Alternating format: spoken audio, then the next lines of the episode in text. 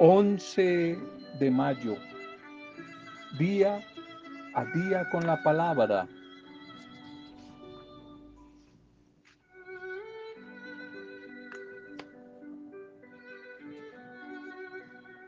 Las diferentes decisiones nos pueden situar fuera de la voluntad de Dios o no, pero nunca fuera de su alcance.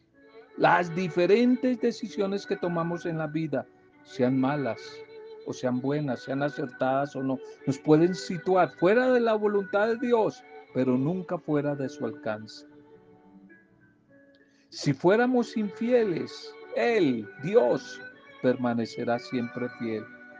Él no puede negarse a sí mismo. Segunda de Timoteo 2.13. Un saludo, una acogida y una bendición a cada una de sus vidas en este nuevo encuentro. Saludo y bendición, oración a cada una de sus familias, sus vidas, las diferentes comunidades, los diferentes grupos. saludo para cada uno de, de ustedes. Nuestra oración de intercesión por todos los que están atravesando situaciones difíciles, situaciones adversas.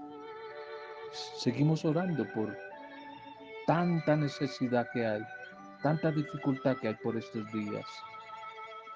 Nuestra oración también de gratitud, unida a la familia y a los amigos, por todos los que en este día están de cumpleaños o celebrando algún tipo de aniversario. Nuestra oración en el nombre del buen Dios, bendiciones, bendiciones, felicidad, lo mejor de Dios para sus vidas. Un feliz día, un feliz cumpleaños, un feliz aniversario. Un saludo y una gratitud a la pequeña comunidad de madres orantes. Saludo y bendición a Magdalenita, a Diego, esa pequeña comunidad de madres orantes allí, a Teresita, eh, Lucrecita un saludo para cada una de ustedes, sus familias. Un saludo para Gloria Forero, para toda la familia, para Nubia, que se siga recuperando, que se siga en el amor del Señor restaurando, siga experimentando cómo el amor del Señor es la mejor medicina terápica, sanadora, liberadora. Bendiciones para Miriencita, para Yolanda, eh, para Cristina.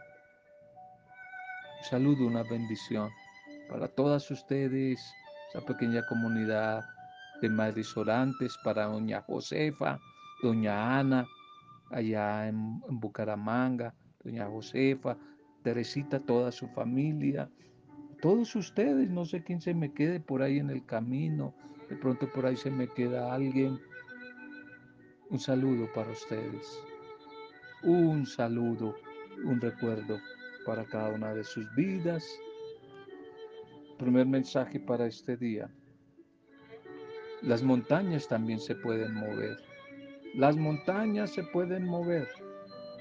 Evangelio de Marcos 11:22. 11:22. Y Jesús el Señor respondió, Tengan fe en Dios. Tengan fe en Dios. El tema de la fe. El tema de la fe. Por ahí se escuchan frases muy populares acerca de la oración como el poder de la oración. La oración cambia las cosas y cambia las vidas. La oración. El poder de la oración. Pero no, no, no es la oración la que hace eso. Es Dios a través de la oración. La poderosa no es la oración. Es Dios que es poderoso, misericordioso. Algunas personas creen que la oración en sí misma es la fuente de poder, como de algo mágico, de magia. Así que prueban a orar de diferentes métodos, diferentes estilos, eh, buscando siempre como eh, la forma perfecta y exacta para orar, esperando que les dé resultado. En Marcos capítulo 11, Jesús reveló uno de los secretos que hay detrás de la verdadera oración, del poder de la verdadera oración. ¿Y cuál será ese poder, esa magia, la clave de la oración? Tener fe en Dios. Tener fe, la fe. No es tener fe en la fe, también como algunos han confundido. No es tener fe en la fe.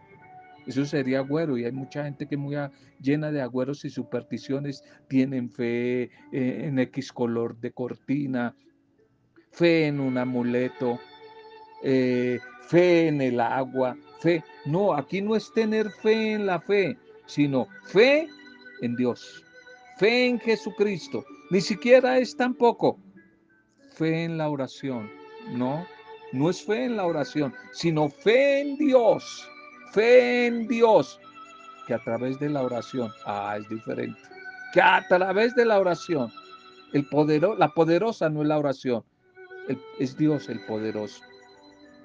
Fe no en la oración, sino fe en Dios a través de la oración. Fe en Jesucristo a través de la oración. Jesús el Señor dijo a sus discípulos que ellos podían ordenar a una montaña que se echara en el mar y que si de verdad creían, sucedería tal como ellos creerían, como ellos eh, llegaran a optar. Luego Jesús les dio el significado de su asombrosa promesa y les dice, todas las cosas por las que ustedes oren y pidan, antes de que les lleguen, crean, antes de que les lleguen, crean, crean que ya las han recibido y de esa manera les será concedido. Pidiendo, antes de tener, yo creo. Fe es creer antes de ver.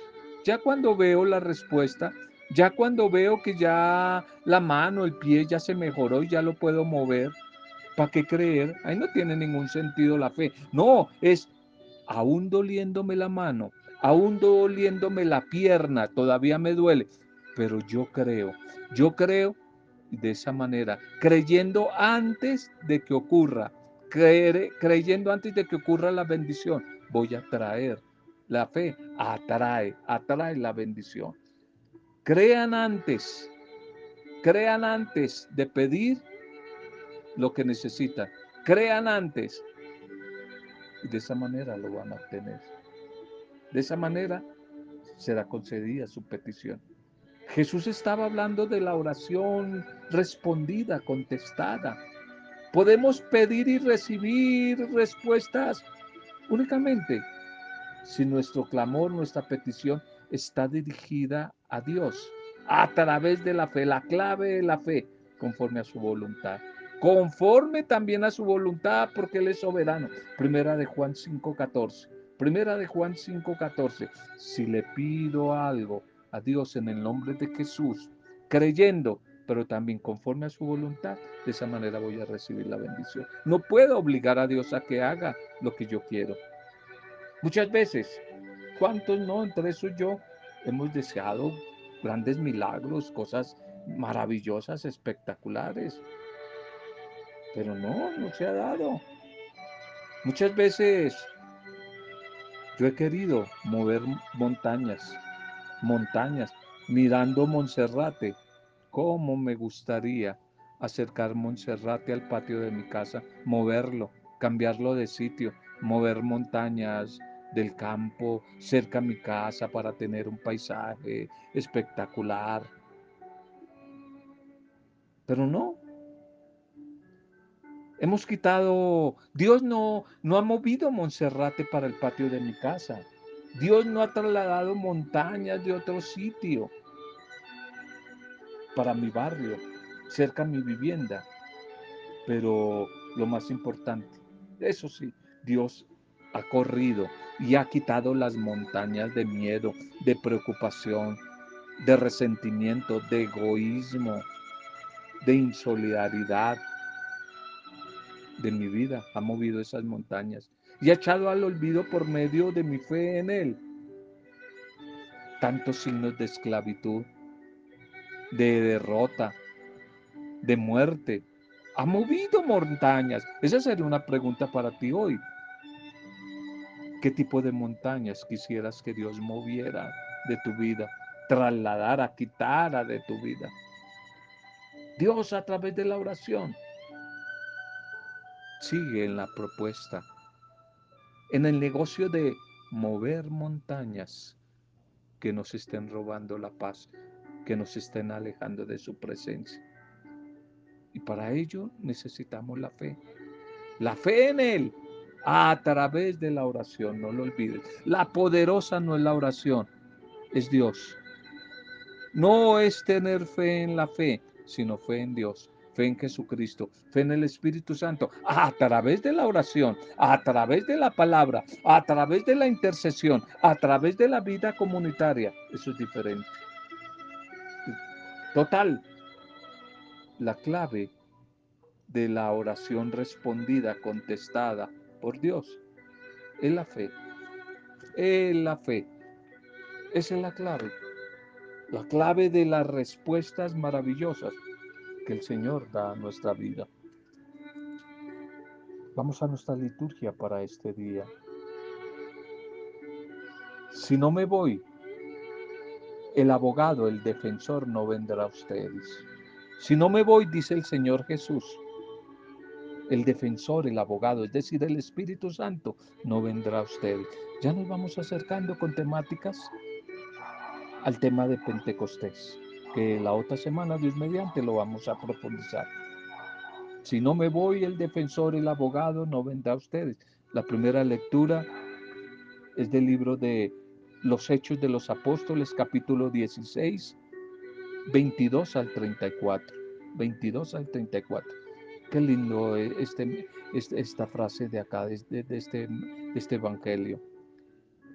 Cree en el Señor Jesús y te salvarás tú y tu familia. Cree por creer de una manera personal. No solamente soy beneficiado yo, sino también cobija mi familia. Cree en el Señor Jesús y serás salvo tú y tu familia. El verso 34. Qué maravilla. San Pablo, al curar y convertir a una muchacha que actuaba de, de esas llamadas videntes o pitonizas, nombres elegantes que se le ha dado, pero por ahí decía una vez alguien, digámosle el nombre sencillito, bruja. Hoy se le da, por eso hay que tener mucho cuidado con esas videntes, no me voy a meter en ese tema hoy. Muchos llamados videntes y videntas de hoy, que hablan profecía, a la final vienen desde el espíritu del mal. Bueno, pues ese es el caso de esta primera lectura de hoy. San Pablo va a curar hacer una liberación a una muchacha que era utilizada por el espíritu del mal como vidente, como pitonisa. Y San Pablo le malogró su negocio, era un negocito el que ella tenía, dándole profecía y visiones y de, que, de lo que iba a suceder, le malogró el negocio. A esta muchacha, a su familia y a todos los que explotaban esa habilidad, charlatanes, Hoy también hay mucho charlatán y la gente le come cuento a eso. Y, muchos de ellos son del espíritu del mal, que hablan poco de mentiras y de cosas, y la gente se deja confundir y les paga para que le adivinen el futuro, le lean la mano. Bueno, explotaban a la gente y por ese motivo fueron detenidos. Además, las autoridades romanas sospecharon que estaban difundiendo el judaísmo en la ciudad, cosa que ellos no querían de Pablo y, de Bernabé y los demás discípulos. Lo cierto es que esta mujer y, su familia apelaron a Pablo y sus compañeros para que les ayudaran, les hicieran la oración. Y por esto los metieron a ellos a la cárcel. Y tal vez lo que hubiera podido ser un fracaso termina bien. Y Pablo y sus compañeros pueden seguir predicando aún desde la cárcel a Cristo resucitado. Aunque deciden más bien irse de ahí, de Filipos por la tensión que se había creado en torno a este hecho. Esta comunidad cristiana representaba un camino de liberación para los hombres y las mujeres esclavizados. Este sector de la humanidad era sometido a dura explotación. Cuando la mujer que menciona aquí Lucas eh, en esta primera lectura deja de poner sus artes adivinatorias de brujería al servicio de sus amos.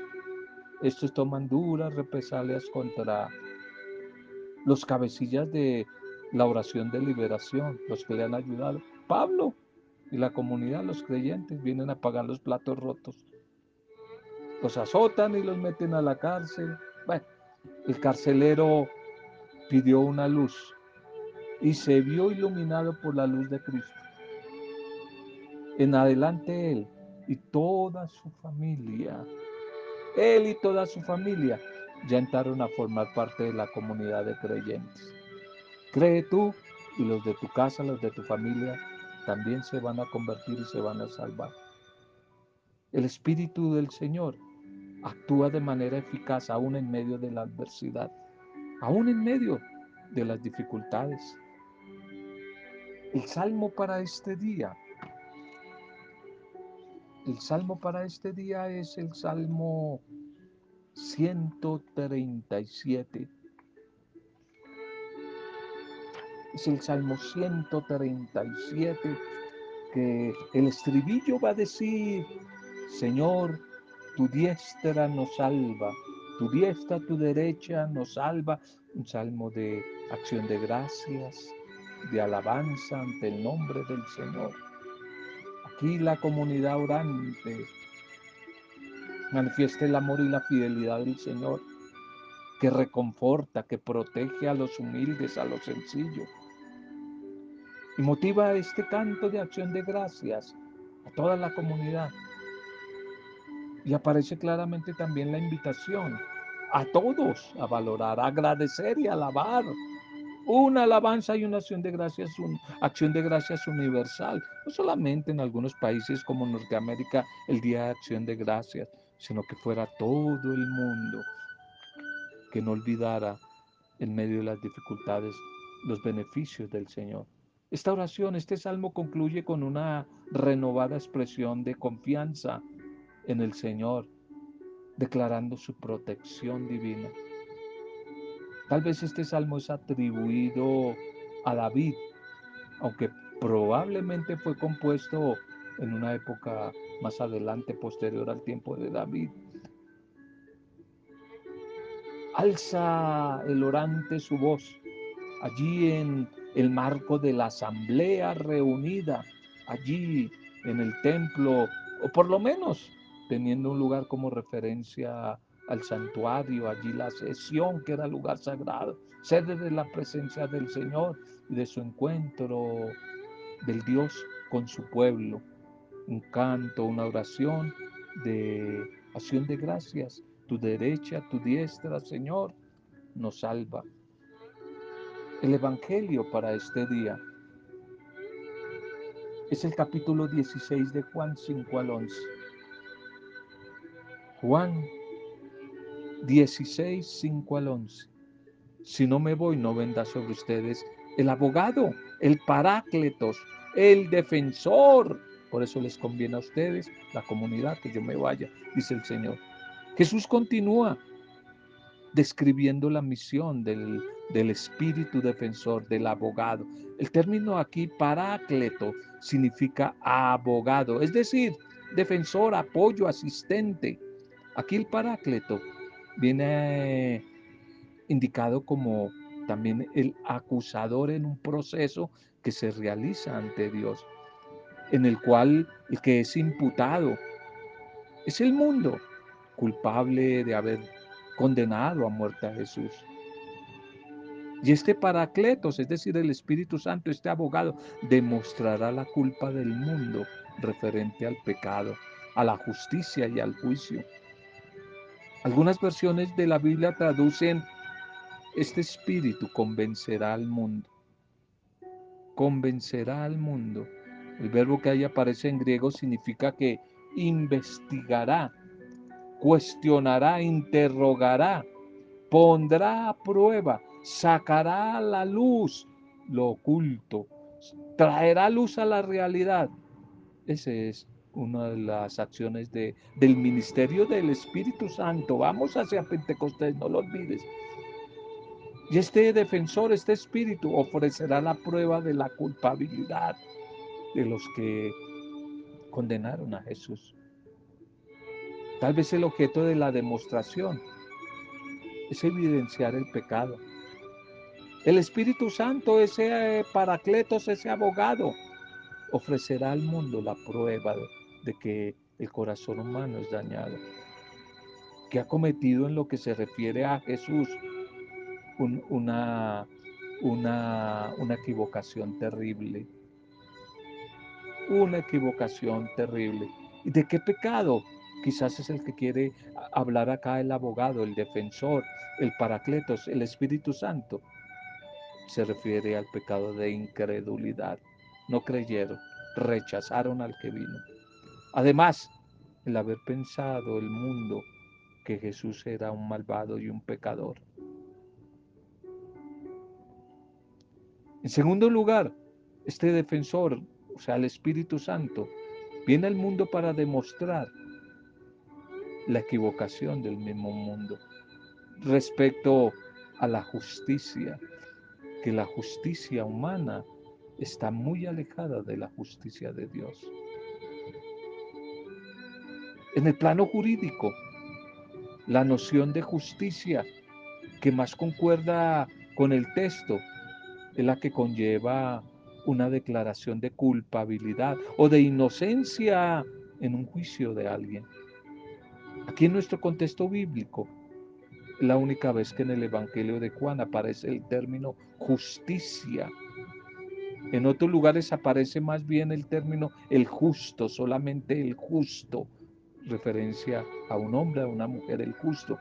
En Juan 16, 8, la justicia está unida a cuanto Jesús ha afirmado de sí mismo, es decir, a la finalidad por la que va el Padre. Con esta exposición explica su glorificación. Jesús va al Padre, está a punto de ocultarse y de entregarse al Padre. Por lo tanto, las mujeres y los hombres, los discípulos y discípulas, no podrán verlo más hasta punto de, él está ya muy cercano al momento de entregarse y de sumergirse totalmente en la voluntad del Padre Dios. El mundo que pensaba haber juzgado correctamente a Jesús, condenándolo a muerte, ahora es condenado por el príncipe de este mundo. Porque es él el responsable de su crucifixión. Jesús muriendo en la cruz ha sido levantado y ha vencido a Satanás. Y ahora el Espíritu Santo, el abogado, el Paracletos, testificará a todos el sentido de la muerte de Jesús, que coincide con la caída de Satanás. Pablo nos interpela nuestro, en nuestra actuación como cristianos en este mundo. La comunidad cristiana está empeñada también hoy, después de dos mil años, en la evangelización de los pueblos, en guiar a la fe a todos, a los niños, a los jóvenes, a los ancianos, a los diferentes ambientes, culturas, profesiones, a los medios de comunicación, a las comunidades, a todos. Cada uno de nosotros no solo nos hemos de conformar con creer nosotros, sino que debemos intentar dar testimonio de Cristo a los demás. Y de la mejor manera posible, con toda la pedagogía que se necesita en el tiempo de hoy. Pero siempre con la valentía y la decisión de Pablo, es decir, de la llenura del Espíritu. A todos nos gustan las diferentes seguridades, las comprobaciones visibles a corto, mediano, ojalá a corto plazo. Y sin embargo, en su ascensión, el Señor no abandonó a su comunidad. nos ha prometido una doble presencia que tendría que llenarnos de ánimo. La del mismo Cristo, ahora resucitado, que no ha dejado de estar presente siempre con nosotros. Yo estoy con ustedes todos los días. Lo que pasa es que lo que antes era una presencia tangible, visible, ahora sigue siendo real, pero invisible. Su ausencia es presencia de otra forma, porque Él ya está en la existencia total y plena, definitiva de Dios, en la Pascua total. Y la presencia de su Espíritu, que actúa de abogado y defensor, de animador de nuestra comunidad, de eficaz protagonista, nos va haciendo poco a poco ir madurando en nuestra fe y no olvidar hacer memoria de la realidad de la compañía de Jesús resucitado en medio de nosotros. Eso no lo quiero recordar. Eh, el Espíritu del Señor que, que acompaña la vida de la comunidad.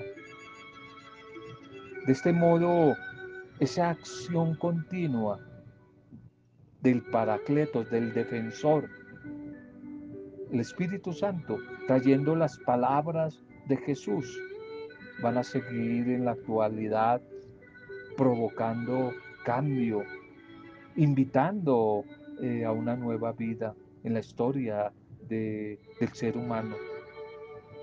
El Espíritu de Jesús es para la comunidad, la comunidad de mujeres y de hombres discípulas. Va a ser una luz que va a iluminar las realidades que tiene que atravesar esa comunidad. Y así poco a poco, a través de ese espíritu, se va descubriendo el camino equivocado, eh, las falsas mentiras como propuesta de vida que van a aparecer a lo largo de toda la historia y de todos los sistemas o estructuras, por loables y por bonitas que suenen, que si no tienen a Dios, van a ser injustas, van a ser corruptas, van a ser eh, incompletas, van a esclavizar y oprimir. Jesús se marchará, pero no nos va a dejar solos, nos va a dejar su espíritu. Tomás, el discípulo, ya había objetado a Jesús, que no sabía dónde él se marchaba y que por lo tanto no podía saber el camino para seguirlo. Le había dicho Tomás, hoy nosotros sabemos que ese camino es el Espíritu el que nos va mostrando. El Espíritu nos va guiando por ese camino. Demos gracias al Señor.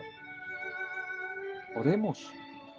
Presentémosle a nuestro buen Dios nuestra oración por la palabra que en este día Él ha compartido con cada uno de nosotros.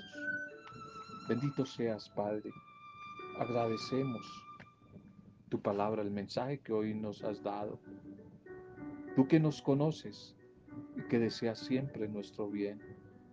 A través de tu Espíritu síguenos ayudando a colocar nuestra confianza siempre en ti, solo en ti.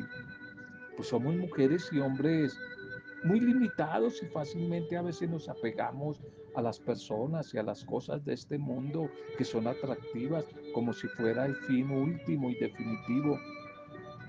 Y a la hora, Señor, de separarnos de eso que nos esclaviza, de esos bienes preciados, nos hundimos en la angustia, en la desesperación. Enséñanos, buen Señor, a vivir cada día con responsabilidad, con docilidad y esperanza a tu palabra y alegría para aceptar tu voluntad, tu propuesta, Señor. No dejes, Señor, de acompañarnos en nuestro caminar. No dejes de seguirnos acompañando, buen Señor,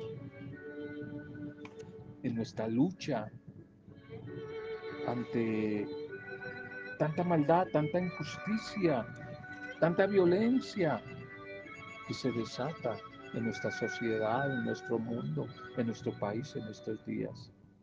Hoy nos enseña, Señor, que la experiencia de abrazar la fe en ti, en ti, Señor, que Jesús, buen pastor, Jesús resucitado, es motivo de no perder la esperanza, es motivo de seguir en marcha, seguir caminando al servicio de nuestros hermanos, especialmente los más sufrientes. Cuando hemos caído en cuenta de que ya somos tus discípulas y tus discípulos y ayudantes de tu rebaño, Señor, vamos reconociendo que necesitamos día a día más de tu Espíritu Santo para que Él siga produciendo en nosotros fruto, para que Él nos alegre, con valentía en medio de la dificultad nos siga impulsando a buscarte en comunidad y no desfallecer en la misión. Tu Espíritu Santo, el Espíritu del resucitado, eres fiel y sabrás acompañarnos en los diferentes esfuerzos que hacemos por construir una sociedad diferente, otro mundo posible, donde reine el amor, el perdón, la reconciliación, la justicia, la paz, la solidaridad, la fraternidad. Bendito eres, Señor. Gracias, gracias por tu palabra. Bendice a nuestras diferentes autoridades. Bendice a nuestros gobernantes. Bendice a nuestra iglesia para que sigamos siendo portadores de palabra de buena noticia, de esperanza, en medio de estos días difíciles que estamos atravesando. Nuestra oración también por todos nuestros enfermitos de nuevo, por el personal de la salud, nuestra oración por los más eh, sufrientes, nuestros abuelitos, nuestros niños, los desplazados, los migrantes, los desempleados, los habitantes de calle, los que aguantan hambre, los que se sienten solos y solas, los tristes, los que tienen problemas en la convivencia humana con el otro, con la otra las dificultades que hay en las familias. Hoy te pedimos por ellos.